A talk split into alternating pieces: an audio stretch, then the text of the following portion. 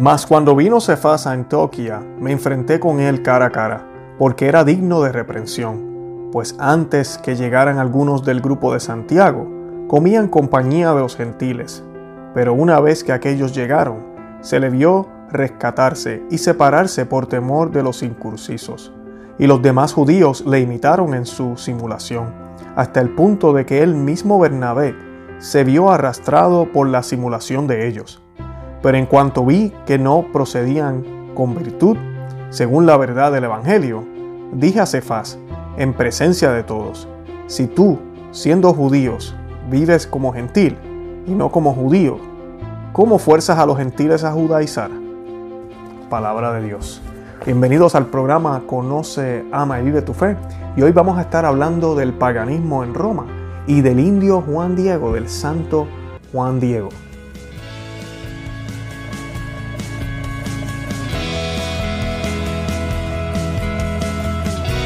Bienvenidos a Conoce, Ama Vive tu Fe. Este es el programa donde compartimos el Evangelio y profundizamos en las bellezas y riquezas de nuestra fe católica. Les habla su amigo y hermano Luis Román y quisiera recordarles que no podemos amar lo que no conocemos y que solo vivimos lo que amamos. Hoy voy a estar hablando un poco de lo que sigue sucediendo allá en Roma con el Sinodo Amazónico y de verdad que no lo hago con placer ni lo hago con gusto. Eh, las imágenes que voy a compartirles eh, de verdad que me siguen rompiendo el corazón. Eh, los invito a que vean el video anterior que grabamos que se llama Es sobre ritual indígena. Estoy colocando el enlace aquí debajo de las notas de este podcast o de este video para que puedan escuchar el análisis y también los invito a que escuchen el anterior que también estoy colocando el enlace aquí en las notas sobre el Instrumentum Laboris del Sinodo. Solo entendiendo ese documento, solo leyendo ese documento, que en verdad que lo que dan es ganas de vomitar, donde se habla de la integración indígena con la liturgia que nosotros tenemos, de cómo nosotros podemos aprender de ellos, de donde se describe a Dios como madre y como padre, y otras cosas más peores que esas, eh, uno puede ver entonces el, verdadero aspecto de todo lo que está sucediendo. Con solo mirar lo que está pasando, mucha gente está confundida, no, no, no sabe ni qué pensar. Definitivamente esto no es algo cultural. Ahorita voy a colocarles unas imágenes en las cuales vemos velas, vemos gestos de estas personas, los cuales no están haciendo algo aquí cultural. Bien diferente si estuvieran haciendo un baile cultural como lo hacen en México, por ejemplo, para la guadalupana, versus hacer algo como lo que están haciendo estos individuos que realmente lo que hacen son oraciones y gestos y llevan una imagen para arriba y para abajo de una mujer semidesnuda eh, en la iglesia, en la parroquia, dentro de una, de una catedral, para venerar a su Dios. Y cuando se les pregunta si ellos están venerando, si están haciendo algo amazónico, algo cristiano, ellos dicen que es lo mismo, que ambas cosas son lo mismo. Así que los voy a dejar ahora con esas imágenes y con el video, y luego de eso vamos a hablar un poco de esta crisis que, que está pasando allá en Roma.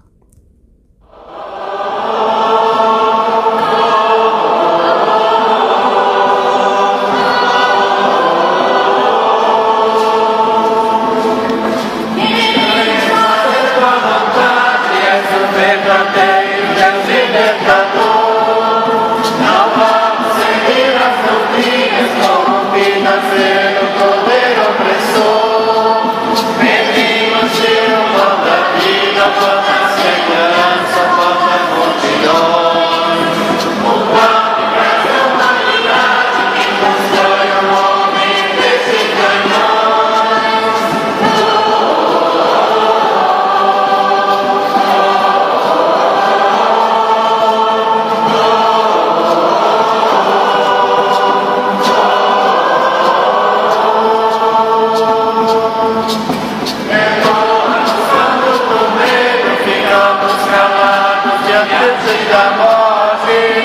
Perdoa e constrói o meio que a corrupção é a lei mais forte.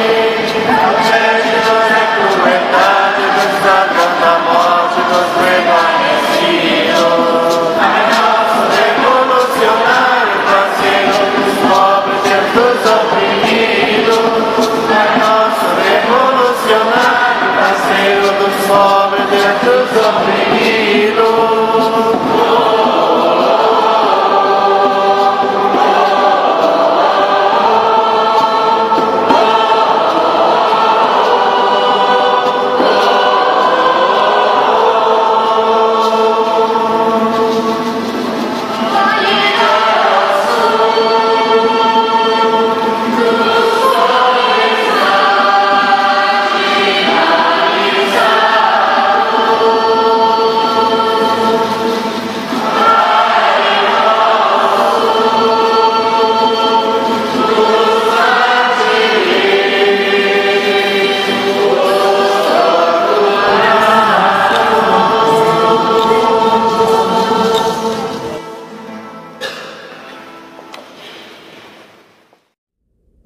Vieron las imágenes y de verdad que deja a cualquiera en shock, deja a cualquiera eh, estupefacto. Esto es dentro de la Catedral de Santa María, cerca del Vaticano. Esa catedral la designaron para, para el grupo amazónico y ellos ahí están haciendo sus actividades y sus, y sus celebraciones. Eh, yo no estoy colocando todos los videos, hay un video más largo que se ven unas monjas también en este lugar y las monjas no están aplaudiendo. Para mí yo, yo puedo ver ese descontento de parte de ellas, pero pues eh, no, no, lo sabemos. Eh, sí podemos ver, como vieron en las imágenes, lo que, le lo que les contaba. Primero vimos la imagen, y voy a estar poniendo imágenes otra vez aquí ahora, de la muchacha con el Evangelio. Ella está en yoga pants, en pantalones de yoga, con el Evangelio en la mano, una ropa inapropiada, especialmente en Roma todavía hay esta etiqueta que se ha perdido por acá. Y, ella ahí en pantalones de yoga, con el Evangelio, eh, haciendo un baile extraño. Y para colmo en el piso vemos esta deidad, porque eso es lo que es, una imagen de una mujer embarazada, semidesnuda, con unas velas. Y las velas son símbolo de religiosidad. Hay muchas personas a través del otro video me han escrito y me dicen, no, pero que eso es cultural, que la iglesia no puede quitar la cultura. Eh, eso no es cultural. Es bien diferente si fuera, por ejemplo, yo que soy puertorriqueño, eh, que hagamos una, bomba y plena después de la Santa Misa en las afueras de la parroquia. para Navidad se hacen, ¿verdad? Las misas de aguinaldo y se, se canta bien bonito. Eso es cultural. Pero no, no cambiamos la liturgia, no introducimos eso en la liturgia. Eh, mucho menos ponemos una imagen, qué sé yo, de un jíbaro con vela. No, no hacemos eso en Puerto Rico. Y, ahí es donde está el problema. Esa es la parte que yo quiero que ustedes que me ven entiendan. Aquí hay algo raro, esto no está bien. Y lo están permitiendo en Roma.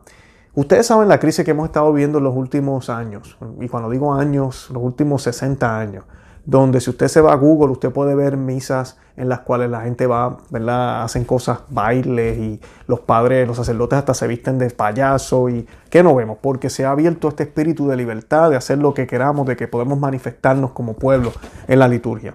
Cuando la liturgia se supone que sea para Dios y las Sagradas Escrituras vemos como Dios es que decide cómo van a ser la, la liturgia.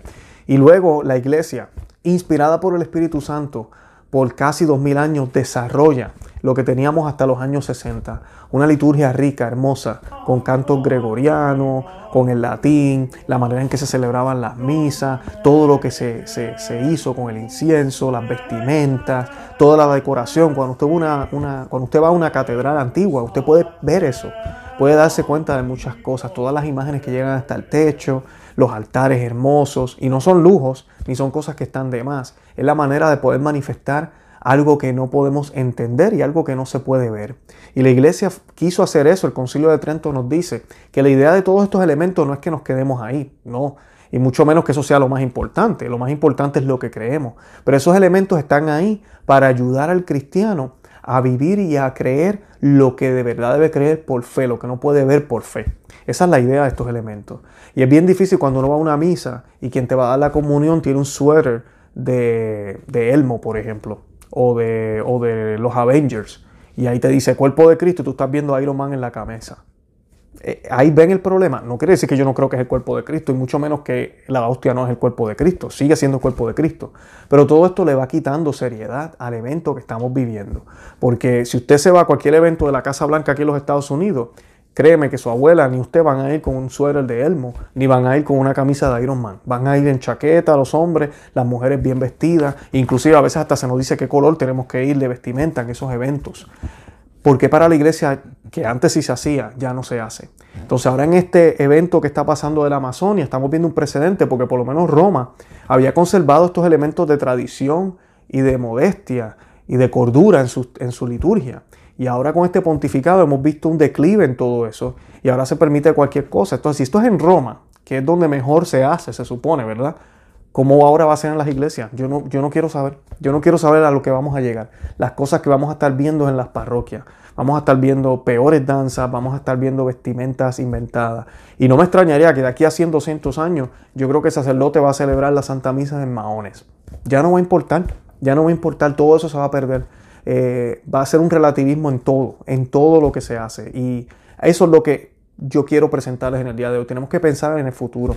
San Pablo siempre hablaba de la tradición. En Gálatas 1, 6 al 8 dice que, que, si otros le presentan, otros le presentan algo diferente que lo que yo les he enseñado, que se ha declarado anatema. Eso es lo que dice ahí cualquier cosa diferente. Está hablando de la doctrina, claro que sí, de lo que nos dejó el Señor Jesucristo, pero también está hablando de las tradiciones, de cómo se debe celebrar la Santa Misa, de cómo debemos leer las Escrituras, de cómo debemos interpretarlas, de cómo debemos vivir nuestra relación con el Señor. Todo eso, San Pablo fue muy estricto y muy fuerte con eso porque él entendía y sabía que si eso no se salvaguardaba, después de una, dos, tres, cuatro, cinco generaciones, el mensaje de Cristo ya no iba a estar igual.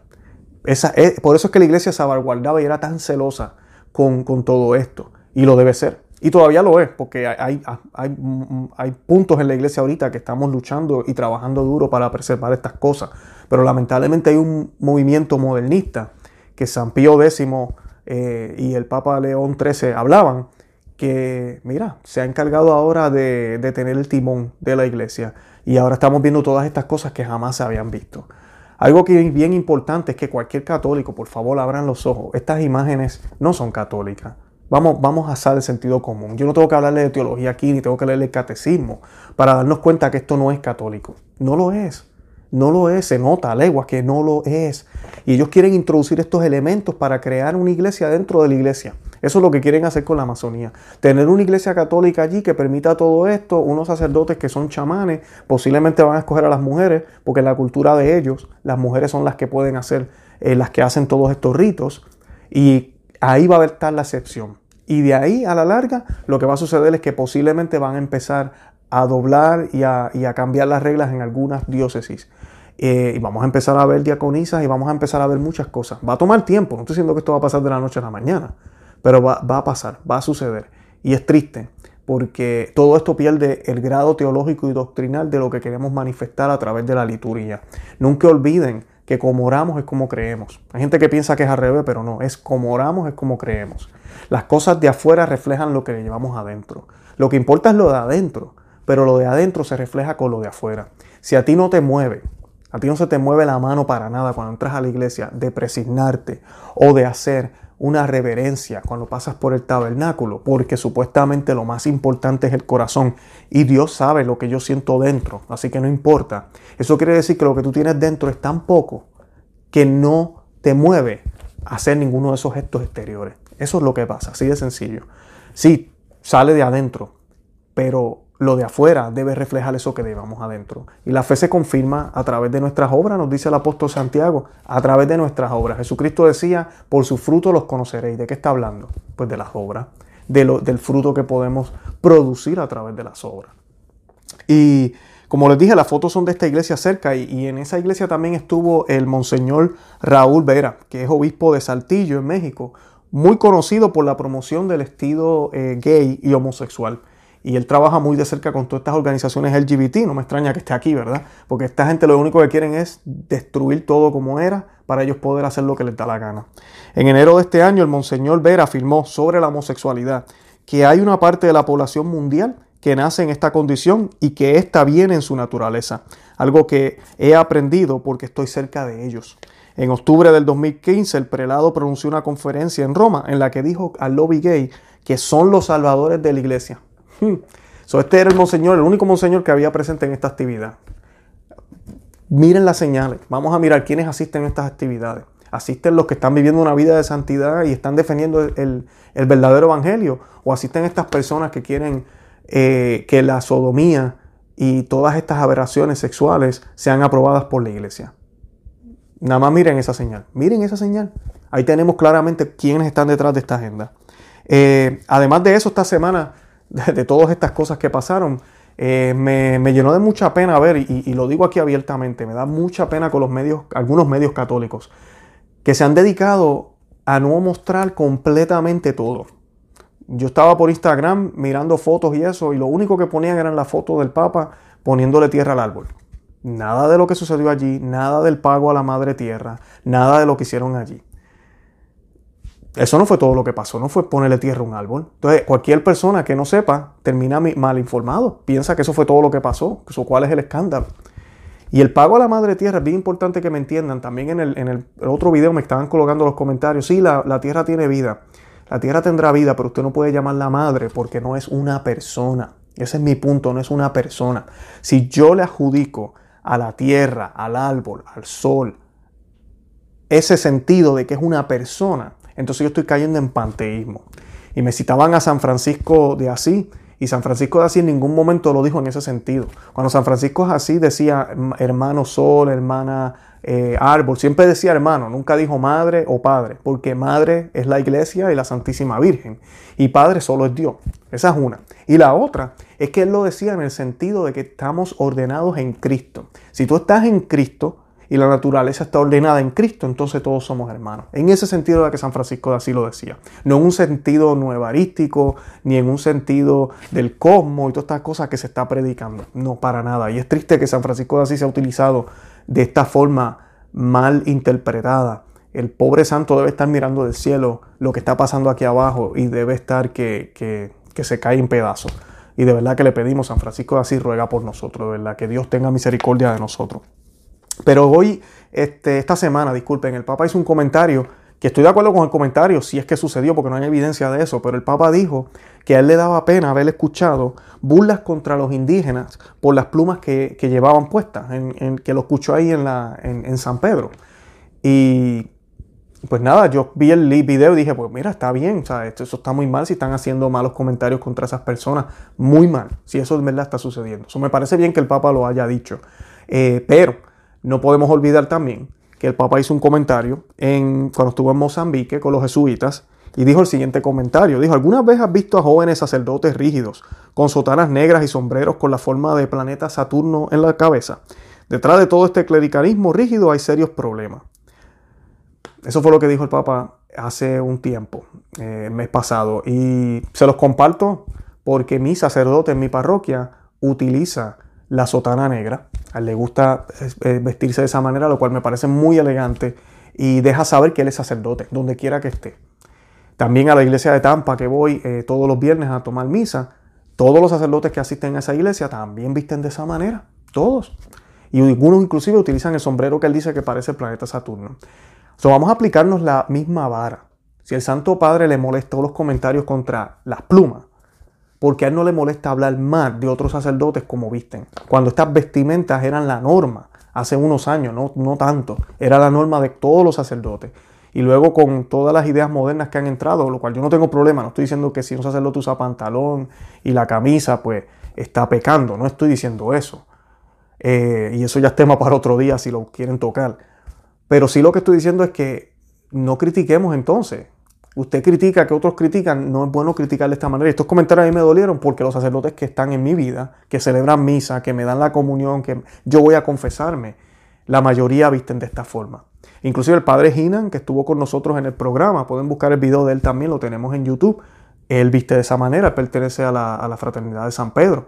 Eh, es increíble, o sea, es increíble que, que esos comentarios salgan de la boca de él, porque Aquí lo que estamos viendo es un ataque a la tradición, a cómo era la iglesia antes. Todo, todo lo que era antes es malo. Y a mí lo que me da pena es que las personas piensan que esto es bueno. No, el Espíritu Santo tiene que renovar.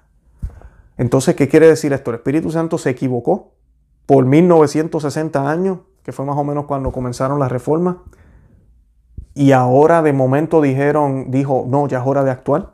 Entonces estaríamos blasfemando contra el Espíritu Santo. Y eso no tiene perdón, nos dice Jesucristo. Así que no podemos blasfemar contra el Espíritu Santo. El Espíritu Santo siempre ha guiado a la iglesia y la sigue guiando ahora. La sigue guiando. Pero él guía a su iglesia. Eso no quiere decir que todo individuo que está dentro de la iglesia es guiado por él, por el Espíritu Santo. Tengamos eso en cuenta. O sea, que cuando vemos continuidad, está, ese es el Espíritu Santo, él no se puede contradecir. Pero cuando usted ve que cortan y cambian completamente, quitan, prohíben lo que antes era eh, permitido, entonces hay un problema. Y eso lo hemos visto muchísimo en las prácticas de la iglesia. Es increíble cuando la gente piensa que ya no hay que hacer ayuno o que la mortificación no hay que hacerla. La iglesia todavía enseña que hay que hacerlo. Hay que hacerlo todavía. Es ese espíritu maligno que se ha metido en algunos grupos en la iglesia y que ha logrado presionar a muchas personas a creer esas cosas. Y yo te digo a ti, hermano y hermano que me escucha, porque la idea de este blog, de este programa de Conoce a mi vida tu fe, es que conozcamos nuestra fe es que no, eso no es cierto. Cualquier, cuando tú percibas contradicción, hay un problema. Lo mismo que pasa con las escrituras. Si usted cree que el Dios del Viejo Testamento era diferente a Jesús y que Jesús contradice al Dios del Viejo Testamento, usted no está entendiendo las escrituras. No las está leyendo bien, porque son el mismo Dios. La misma misericordia que se manifiesta en el Nuevo Testamento también se manifestó en el Viejo. Y la misma rudeza que se, manifestó en el Viejo se manifiesta también en el Nuevo. Eso no cambia. Es el mismo Dios. El mismo Dios actuando de diferente manera, pero es el mismo Dios. Y eso tenemos que tenerlo siempre presente cuando vemos estos cambios radicales, cuando nos quieren quitar, cuando prácticamente nos quieren robar cosas que han pertenecido, que han estado en la iglesia por casi dos mil años. Lo que está sucediendo con los indígenas es triste, porque ellos merecen ser evangelizados. Son hombres y mujeres que tienen alma también y merecen conocer a Cristo plenamente como tú y yo lo conocemos. Y hay personas que han dicho, ah, pero ¿qué, qué culpa tenemos nosotros o qué culpa tienen ellos de que el cristianismo sea prácticamente europeo? Bueno, es la providencia de Dios. Todo comenzó en, en Judea. Todo comenzó con un judío, Jesucristo, ¿verdad? Él se hizo hombre ahí. Y esas tradiciones judías las llevamos arraigadas todavía en nuestra fe católica.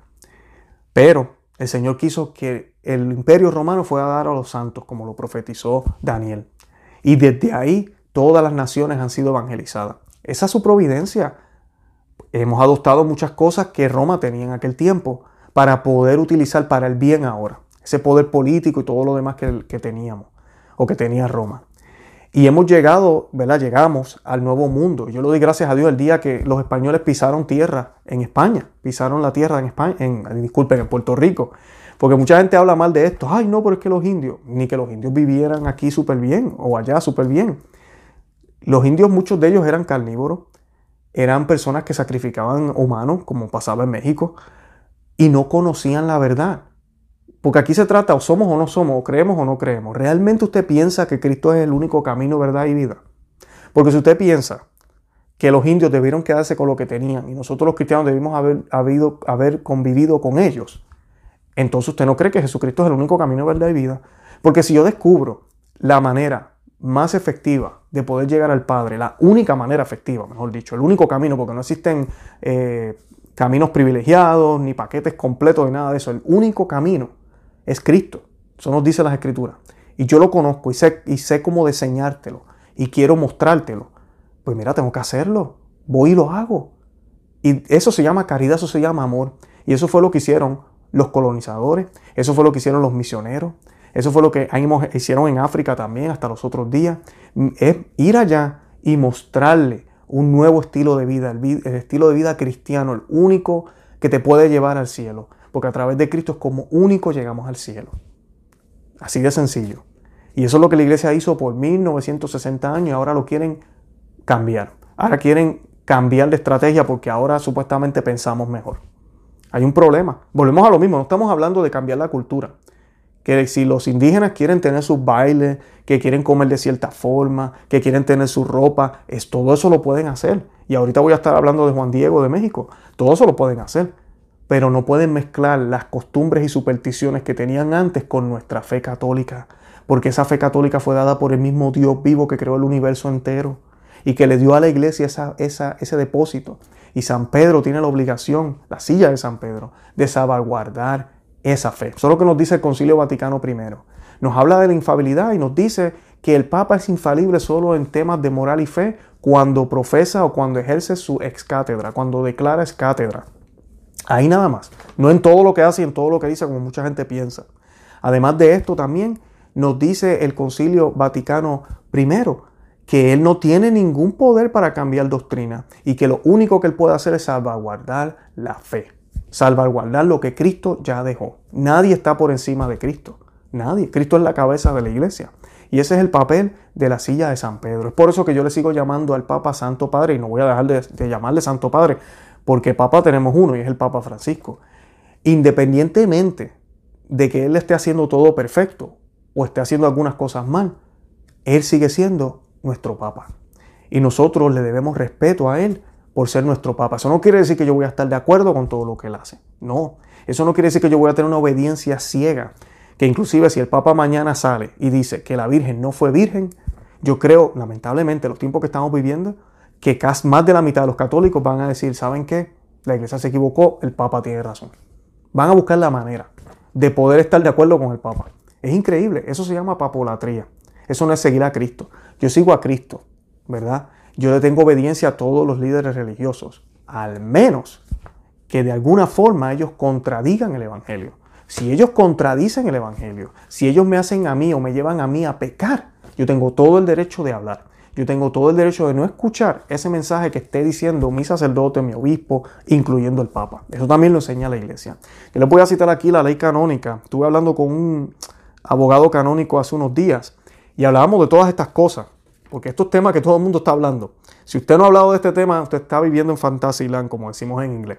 Y el canon 2.11 dice, todos los fieles tienen el deber y el derecho de trabajar para que el mensaje divino de salvación alcance más y más a los hombres, de todo tiempo y del orbe entero.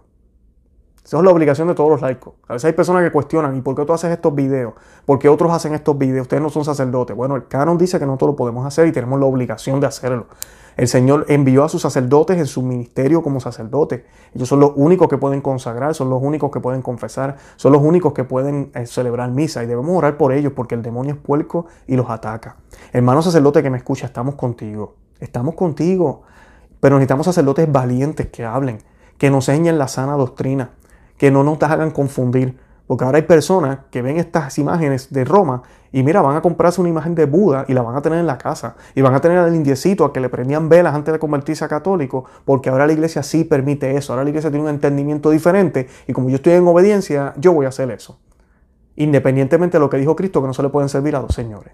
¿Ven, ¿Ven el problema? ¿Ven por qué nos alarmamos nosotros los que vemos estas cosas y queremos hablar y queremos explicar? Porque todo esto puede llevar a mucha gente a la confusión, a no caminar el camino de Dios. Y muchas personas dirán, ah, pero la iglesia ha sido, va a ser protegida y las puertas del infierno no prevalecerán contra ella. Eso es cierto, pero eso no quiere decir que va a ser perfecta.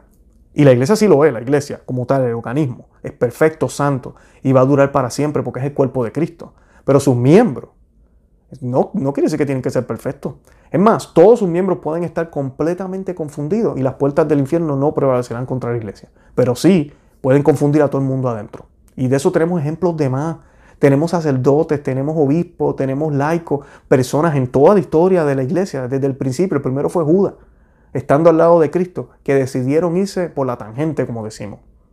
O sea que cuando decimos esa frase, que las puertas del infierno no prevalecerán contra ella, no quiere decir que va a ser perfecto todo. Al contrario, muchos van a caer. Y usualmente las mayores herejías y los mayores problemas, miren la historia, vienen del clero. Vienen del clero porque el demonio es puerco. Vuelvo y repito, sacerdote que me escucha, estamos contigo. Pero necesitamos que hablen con claridad. Necesitamos sacerdotes valientes. Ya están saliendo varios obispos, el cardenal Muller, el cardenal Sara, el cardenal Burke, el obispo Schneider. Han hablado, han habido varios obispos aquí en los Estados Unidos que han hablado y han dicho cosas, personas posteando cosas en la internet. Eso es lo que necesitamos, porque tenemos que aclarar lo que necesita ser aclarado y debemos enseñar la sana doctrina.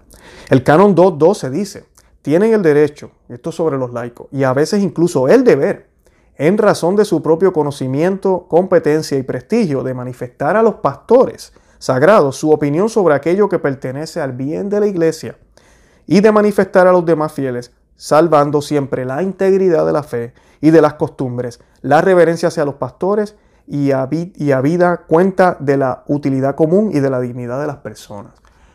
Les comparto esto porque la gente a veces cuestiona por qué nosotros hacemos esto. Tengo mucha, muchos ah, eh, a veces comentarios que no entienden por qué yo hago esto. Y lo hago porque le tengo un amor grande a la iglesia. Ustedes no saben cuánto me parte el alma ver imágenes como las que vimos al principio del video. Me rompe el corazón. Y debemos orar por el Santo Padre para que Él confirme la fe, para que Él cuando acabe el sinodo, Él es el que va a tener la última palabra. Escribe un documento completamente enérgico y fuerte a favor de la doctrina católica y de cómo vamos a hacer que estos eh, eh, indígenas puedan ser verdaderos católicos, completos. No mezclando su, su religión con la nuestra, no dejando el paganismo y haciendo misas también, nada de eso. Que sean cristianos completos como lo somos tú y yo que sean cristianos completos. De eso se trata, de evangelizar. ¿Que, que guarden su cultura? Claro que sí. Que respeten sus cosas como las hacen. Claro que sí. Después que no vayan en contra de ningún mandamiento. No hay problema.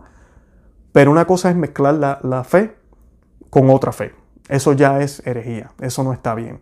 Y no podemos permitir que eso suceda simplemente por una buena intención, supuesta buena intención, ¿verdad? O porque queremos unir más al mundo. El Señor nos dijo, vayan y predíquenle el Evangelio a todos y háganlo mis discípulos, mis discípulos. Él no dijo, y hagan que todos se lleven bien, y hagan que todos estén unidos. No, Él dijo, y hagan todos mis discípulos.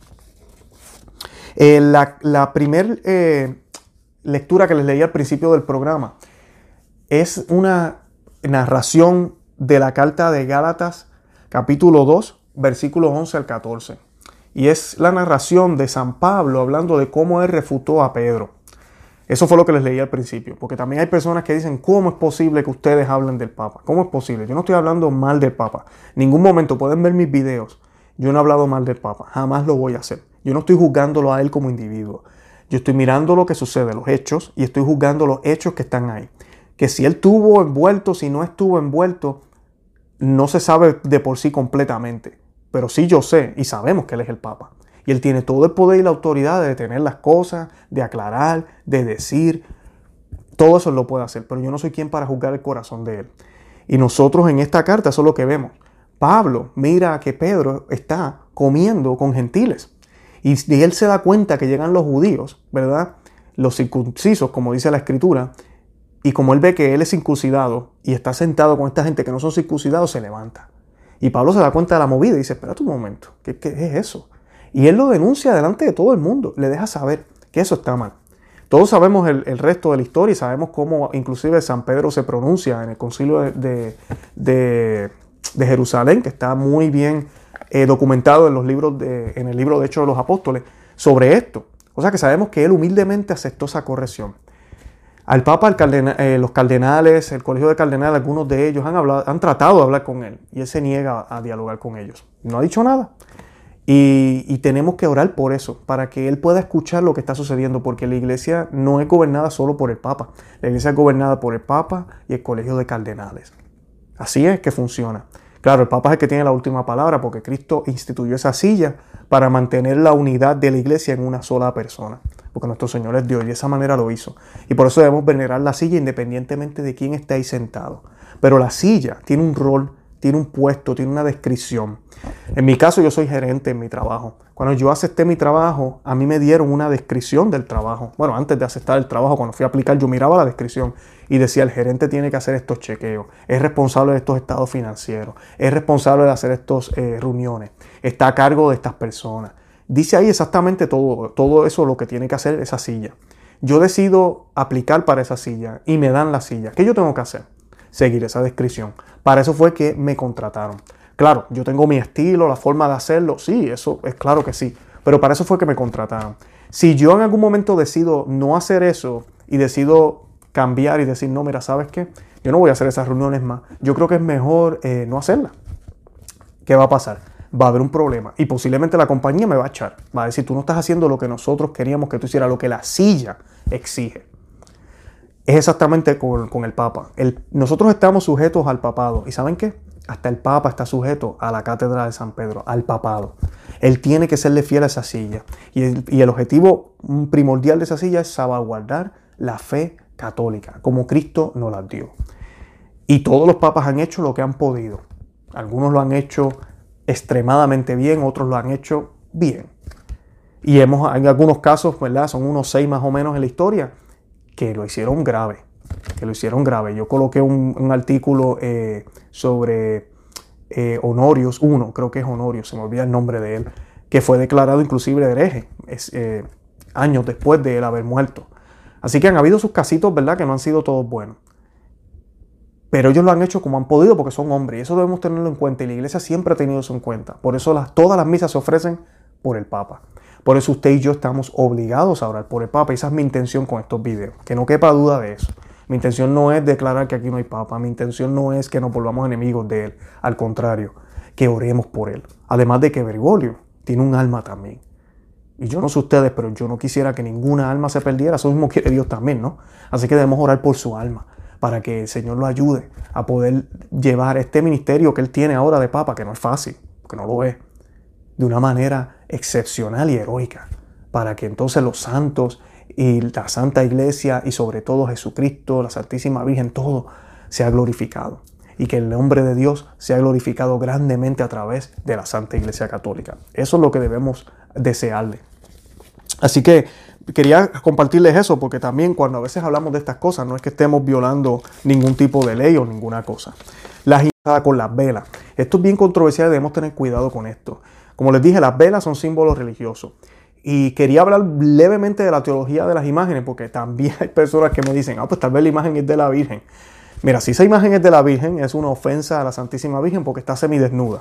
Esa imagen está semidesnuda. Desnuda. Es una, si es la Virgen, esto es una aberración. De verdad que la mayoría de la gente dice, no, no es la Virgen. Es la madre, la señora de la Amazonia, supuestamente. Ok, la señora de la Amazonia.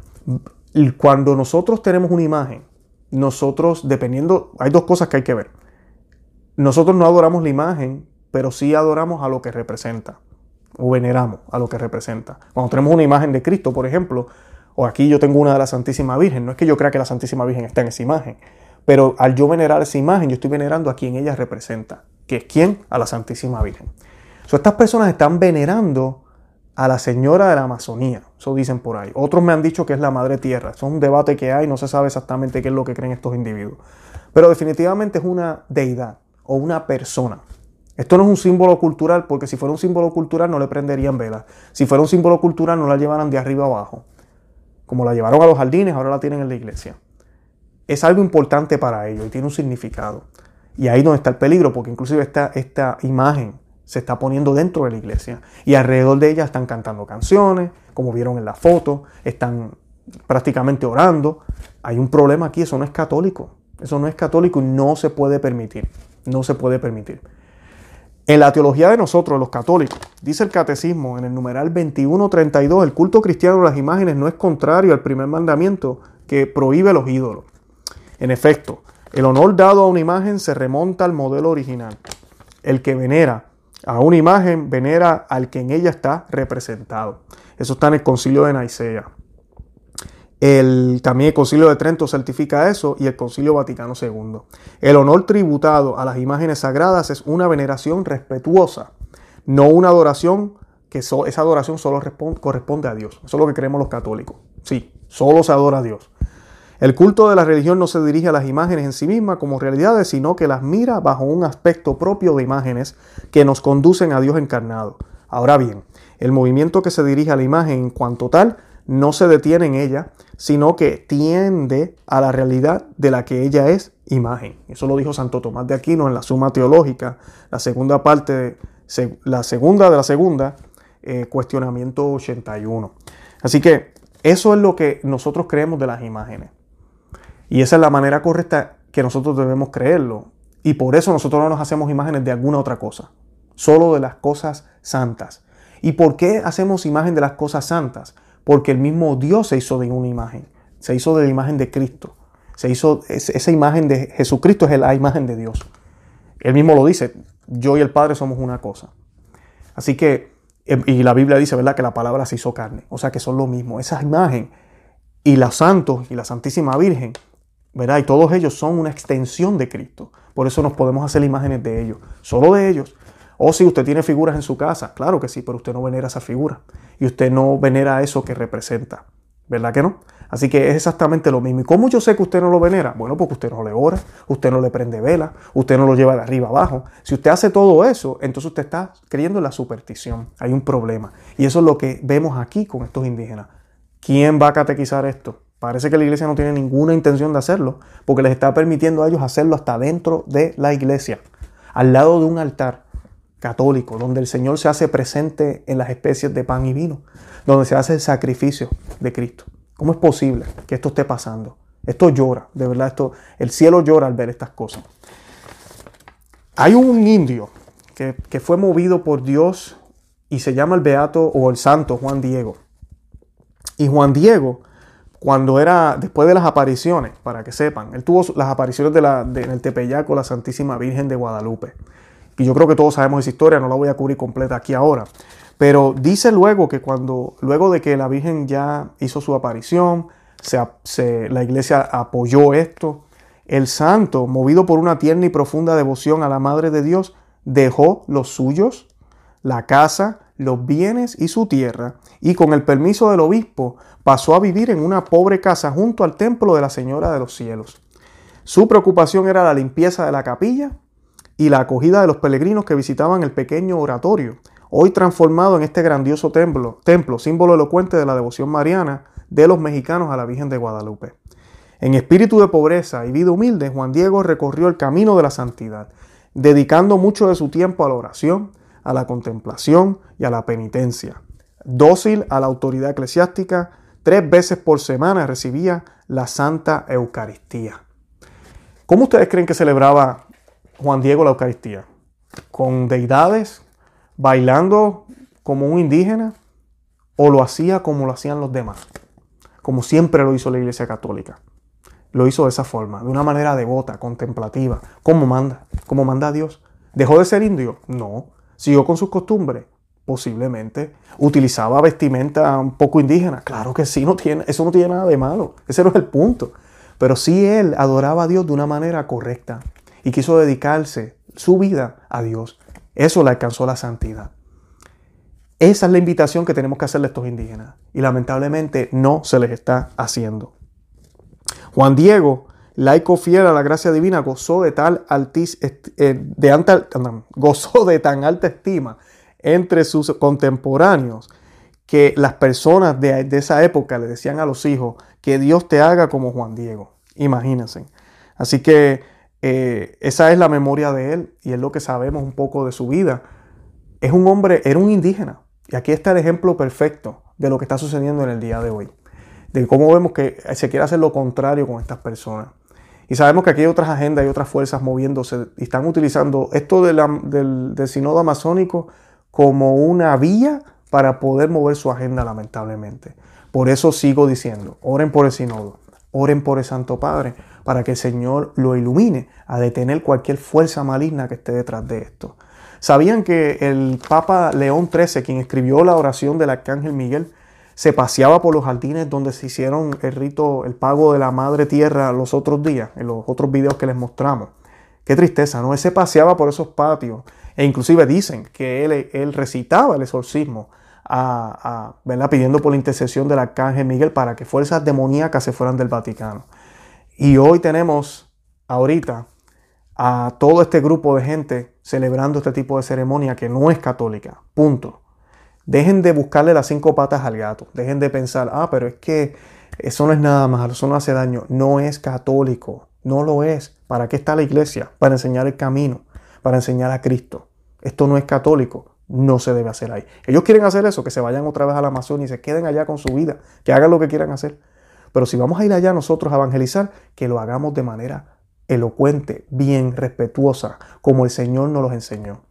Como San Pedro y San Pablo nos dieron el ejemplo, están escritos ahí en las Sagradas Escrituras, como todos los santos lo hicieron. Cuando vemos historias como la de Santa Cecilia, historias como eh, todos los mártires, que cuando estuvieron al punto de morir les decían, mira, lo único que tienes que hacer es echarle incienso a esta imagen. Y decían que no. Lo único que tienes que hacer es ah, decir que el César es el Señor. Y decían que no.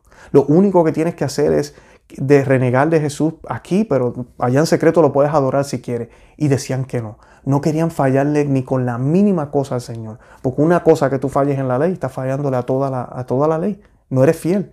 Y así murieron en la hoguera, murieron degollados, murieron eh, en el fuego, murieron eh, decapitados, siendo de fiel al Señor. Yo le pregunto a los que me escuchan, y me incluyo yo, ¿tendremos la misma valentía los católicos de hoy? ¿Tendremos la misma valentía de decir, no, yo y mi familia le servimos solo al Señor? A punta de pistola. ¿Tendremos la valentía de decir eso cuando el filo de la espada esté en nuestro cuello? Cuando se trate de, de perderlo todo. Esa es la pregunta que nos debemos hacer hoy. Esa es la pregunta que debemos tener en nuestro corazón. Y si es así, entonces comencemos a denunciar todo. Comencemos a orar fuertemente por la iglesia, por los sacerdotes. No se olviden lo que les he dicho cien veces, o mil veces, no sé. Oren el Santo Rosario todos los días, recen el Santo Rosario todos los días. La Virgen de Fátima nos los pidió y tenemos que hacerlo así. De verdad que los amo en el amor de Cristo. Visiten nuestro blog con no se Suscríbanse en este canal. Déjenos saber sus comentarios. Pueden también buscarnos en el podcast, en cualquiera de las aplicaciones de audio que hay eh, disponibles También estamos por WhatsApp, el enlace está aquí debajo si quieren recibir las notificaciones por ese medio. Y además de eso, les estamos regalando un libro que se llama Maná de Aliento para el Cristiano. El enlace también está aquí en las notas. Le dejé también los enlaces de los otros programas donde hablo con más detalle del sinodo, toco punto por punto el documento y además de eso les muestro la aberración que hicieron en el jardín del Vaticano los otros días. De verdad que oren por mí, yo estaré orando por ustedes. Mantengámonos fiel a la iglesia, fiel al Papa fiel a los sacerdotes, fiel a todo. Porque eso es lo que el Señor quiere, que seamos obedientes a su palabra, pero que no hagamos nada que vaya en contra de lo que Él nos enseñó. Bueno, los amo en el amor de Cristo y Santa María, ora pro nobis.